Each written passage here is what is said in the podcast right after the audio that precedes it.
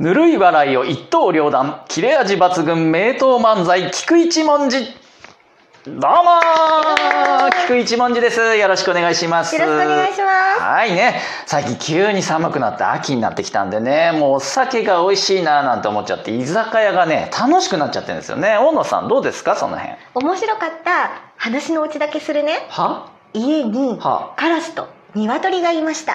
ええなんでオチだけ今話した居酒屋の話してたんですよこれ私ね、うん居酒屋で働いてたの。あそうなんだうん。うんその時にほういっぱいオリジナルメニュー考えてた。へえ例えばどんなの名古屋コーチンのはあ、卵ではないだし巻き。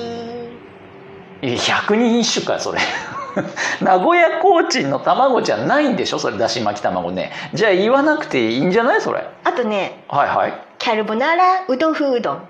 キャルボナーラってもううん違うものになっちゃってるしさいあのイタリア人が過ぎてキャルボナーラってもう違う名前になっちゃったしうどん風うどんのうどん風うどんはうどんなのかうどんじゃないのかどっちなのそれ風って何の風あなとのね、あとね、何なん何なんじっくりコットコット煮込んだへへい刺身三点盛り。いやっふーいや何の話してんのそれなんで煮込んじゃった刺身それさただのそれあれでしょ海鮮鍋なんじゃないのそれあとねあとね、まだあるのあるま何なだの考えた何考えたじゃじゃんお